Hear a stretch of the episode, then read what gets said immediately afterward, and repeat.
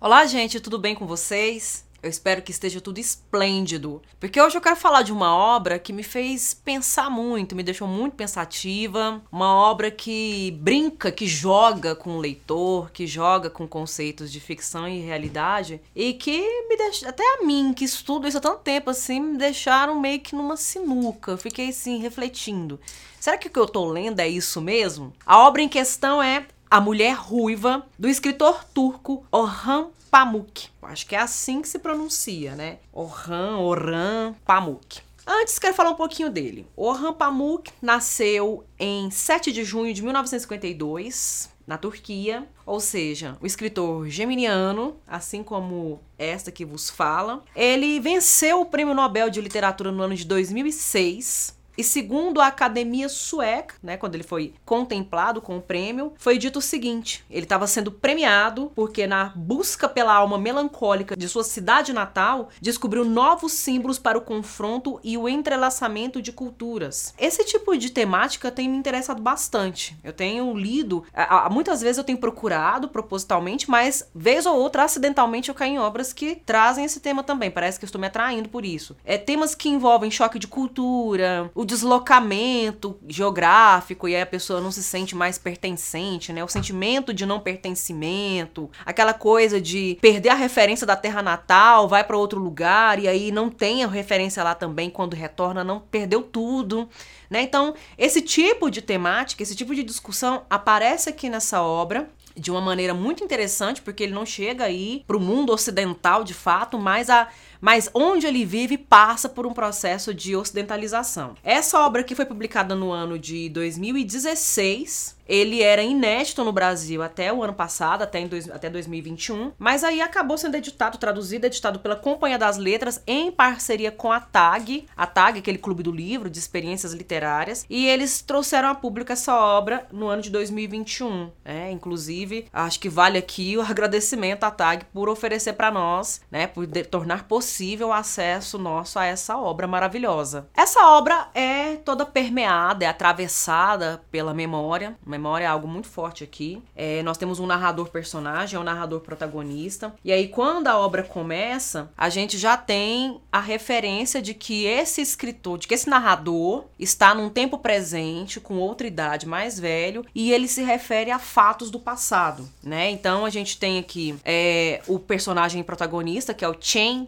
Chelik, é, assim, é, é assim que eu acho que é assim que se pronuncia, né? Pela, pela pesquisa que fiz, se escreve sem selic, sem na primeira no nome próprio no sobrenome Selic com C cedilha, mas a pronúncia, pelo que eu pesquisei, é Chenchelik. E aí ele vai falar das, das memórias, a vida, a vivência, até chegar o momento de estar tá escrevendo agora, de desejar ser escritor. E aí essa afirmação, né? O desejo, sempre quis ser escritor, meio que abre um precedente pra gente analisar a obra como uma metanarrativa declaradamente assim, porque a literatura, a metalinguagem é uma propriedade da própria literatura, né? A literatura é, por si, por sua própria natureza, metalinguística. Mas aqui a gente gente tem uma metanarratividade muito assumida, muito explícita, muito escancarada. E aí, nesse momento, a gente já fica com o pé atrás, né? Será que esse cara tá querendo puxar a sardinha pro seu lado? Será que ele tá querendo enredar a gente numa história em que a gente vai ficar com pena dele, em que a gente vai acolhê-lo, né? Eu fico um pouco receosa, eu tenho um pouco, assim, de pé atrás com o narrador personagem. Ele vai falar sobre. Começa na sua infância, né? Quando ele fica órfão, porque o pai simplesmente abandona, abandona ele a mãe. Eles não recebem mais notícias. E fica assim, né? Simplesmente a Deus dará até que ele vai trabalhar numa profissão que hoje, nessa contemporaneidade, está extinta, que é a profissão de cavador de poços, cavador de poço. Ele vai trabalhar com o mestre Mamute, ou Marmute, a quem ele transfere esse sentimento de paternidade que ele não tinha mais. É a quem ele passa a olhar não só como mestre, mas como mentor e como pai. E a narrativa se passa em Istambul. E aí em Istambul a gente vê todo esse processo, à medida que os anos vão passando, ele vai contando. E Istambul e cidades vizinhas, cidades muito pequenas na vizinhança, nas redondezas para onde ele vai também. A gente percebe o processo de industrialização, de modernização, de urbanização, a ponto de o local ficar irreconhecível para ele décadas depois quando ele retorna. É, mas fala também muito do processo de ocidentalização da Turquia, ocidentalização de Istambul e de como isso tudo, né, essa, essa outra cultura vai atravessando essa nova realidade, vai influenciando, modificando. E aí de um lado tem aqueles que resistem, que não querem se entregar ao processo de ocidentalização, do outro os entusiastas que acham que isso é progresso, que isso é avanço. Enfim, esse choque, esse conflito cultural aparece aqui de uma maneira muito muito instigante e novamente retratando, né, tra trazendo reflexões sobre a questão do expatriado, daquele que não se encaixa mais em lugar nenhum, não se sente mais pertencente em lugar nenhum. E além disso, né, como obviamente a gente tem a questão central da obra, né, dentre várias, várias, vários pontos podem ser colocados aqui, a questão central é a relação entre pai e filho. A questão entre pai e filho é fundamental, ela vai permear a obra do início ao fim, mas não simplesmente essa relação que se faz de uma maneira comum e previsível no dia a dia, né? O tema do parricídio aqui vem muito forte aqui. E não só o tema do parricídio, mas o, o tema do filicídio também, né? Não só o filho que quer matar o pai, mas o pai que quer matar o filho também, né? São dois temas muito fortes. E isso tudo desencadeia uma obsessão, né? Um, uma, uma ideia fixa, uma, uma espécie mesmo de, de doença, né? De, de uma patologia mental por ficar muito preso, muito aficionado naquela relação com o pai ou nas figuras que substituem a figura do pai. E é interessante porque é uma obra que possibilita muito uma análise de caráter psicanalítico, né? A gente pode tentar, dentre as várias chaves de leitura que a obra nos oferece, é, a gente pode tentar olhar também pelo viés psicanalítico. Inclusive, há muitos intertextos com Dostoiévski, né? E o Dostoiévski tem uma das obras fundamentais, que é Os Irmãos Karamazov. Inclusive, essa obra é mencionada dentro do, do texto. Em Os Irmãos Karamazov, nós temos justamente a, a história de um parricídio, né? O enredo todo gira em torno do assassinato de um pai. E aí tenta se descobrir qual filho fez isso e quais foram as motivações. É, e a partir dessas reflexões, a partir de várias reflexões da obra de Dostoiévski, Freud tece algumas considerações. O, o, pai da psicanálise, né, o Sigmund Freud, construiu a teoria da psicanálise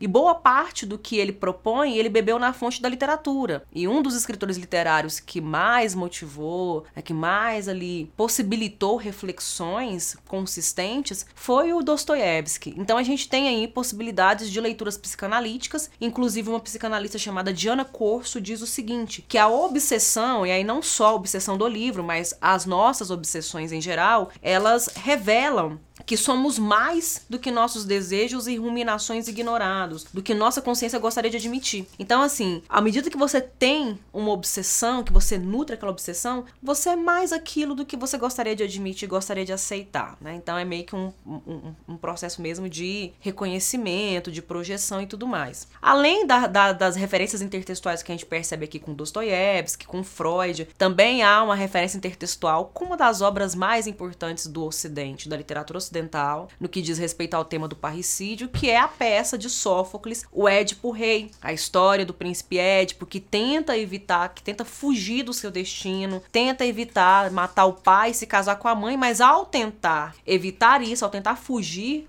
do seu fado, ele acaba acelerando e culminando nesse abismo do destino fatídico e inevitável. Mas também há referência a uma narrativa turca, uma narrativa do imaginário turco que conta a história de um pai e de um filho que se agridem até a morte, que eram Rostam e Sorabi. Inclusive, essa imagem aqui na capa, né, esse, essa representação aqui faz referência a essa obra, faz referência a esse texto, é, em que filho e pai se atacam a ponto de chegar às vias de fato. E Sorabi depois vira o nome da empresa que o Chen Chelik abre é, com um caráter muito ocidental dentro da cidade que ele retorna, porque ele considera o seu empreendimento, aquele projeto, como uma extensão de si mesmo, como um filho que ele poderia e gostaria de vir a ter no futuro. Mas o que, que é uma coisa que me chama atenção, né? Que me deixou assim com meio com uma pulga atrás da orelha? É que quando a obra acaba, a gente fica com a sensação de que não acabou. Essa coisa do narrador personagem, gente, é muito ardilosa. O narrador personagem, ele realmente é uma armadilha. É porque ele nos enreda, ele vai nos enredando, nos envolvendo de tal modo que chega ao final assim, não é um desfecho que você te deixa satisfeito. Não satisfeito porque a obra é ruim ou porque o enredo, o desfecho é mal construído. Não é por isso. É que termina de forma reticente e sugerindo que a gente foi realmente, é, a gente ficou preso nas malhas do texto, né? Como se fosse uma teia de aranha que nos prendeu e a gente não tem saída, não tem escapatória. Ficamos permanecer o resto da nossa existência intelectual ali preso dentro daquelas, daquelas malhas, daquelas linhas. O título do livro, A Mulher Ruiva, faz referência a uma personagem muito importante dentro da obra, que é uma mulher de cabelos vermelhos, ela tinge os cabelos de vermelho. Ela é uma mulher muito bonita, muito atraente, e uma mulher que provoca ali no Chen uma paixão quando ele ainda é adolescente, ela já é mulher mais velha, ela já é mulher feita, já é mulher casada. Ela provoca ali uma paixão e aí essa mulher vai voltar. É uma figura importante porque ela revela dentro da obra, ela é uma espécie de catalisador, né, de válvula para abrir, né, para despontar várias dualidades que acometem a existência humana, né? A relação com o passado a partir da memória no presente. Então essas relações entre passado e presente, como projetar-se no futuro a partir dessas relações, né? contradições humanas relacionadas a amor e ódio, sobretudo amor e ódio entre pai e filho, né? Figuras familiares que se unem, mas que muitas vezes também vivem, atuam, é, convivem como antagonistas, como adversários. Então há também aí essa, essa dualidade. É, a figura da própria mulher, a representação da mulher, uma mulher muito ambígua. A figura central aqui que nomeia a obra, ela é muito ambígua. Ora ela surge como uma tentação, como algo que é perverso, né? Uma mulher devassa, uma mulher que, que, que envolve, que é, engana os homens. Em outros momentos, ela é uma figura quase sacralizada, uma figura quase que santificada, né? No seu aspecto mais puro de existência desprovida das carnalidades mundanas. Então, há essa dualidade também, há essa, essa, essa contradição na representação da mulher, da figura feminina. É uma obra toda atravessada por esses duplos, por esses duplos que se complementam, mas que também se repelem. É, além disso, além desses, dessas contradições, é, as contradições que envolvem sentimentos, né, certas emoções como orgulho e inveja, né, quando um pai sente orgulho e inveja do filho, ou o contrário, é um tipo de sentimento também legítimo dentro da obra que acomete algumas personagens. É, as relações entre modernização, é, entre a urbanização, aquilo que avança, aquilo que vai para frente, que tem um caráter mais futurístico, e o passado, o arcaico, aquilo que tá mais no, no manual, aquilo que tá mais no braçal, aquilo que exige mais uma rusticidade, né? Então, essa, esses duelos entre antigo e moderno. E, sobretudo, o eixo que sustenta a narrativa, as contradições e a dualidade é, que reside aí nessas duas palavrinhas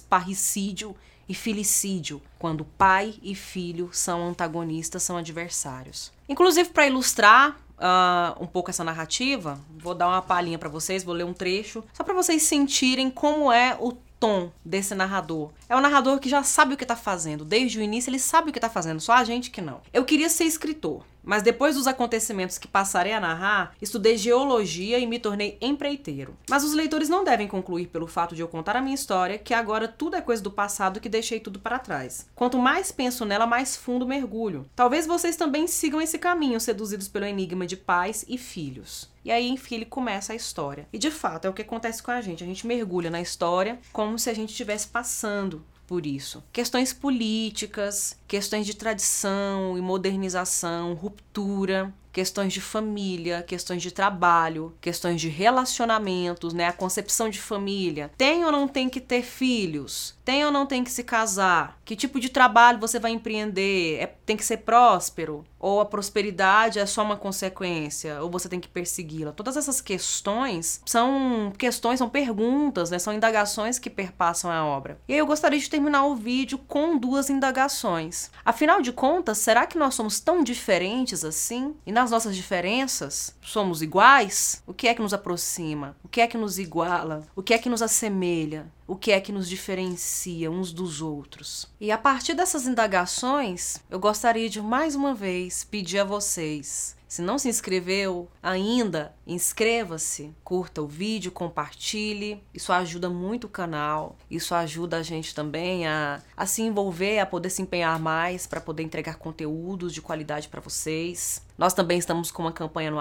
Apoia-se. Se você não participa, participe. Eu vou deixar o link aqui na descrição. E eu finalizo com essa questão: em que medida nós somos iguais e diferentes uns dos outros? Até a próxima!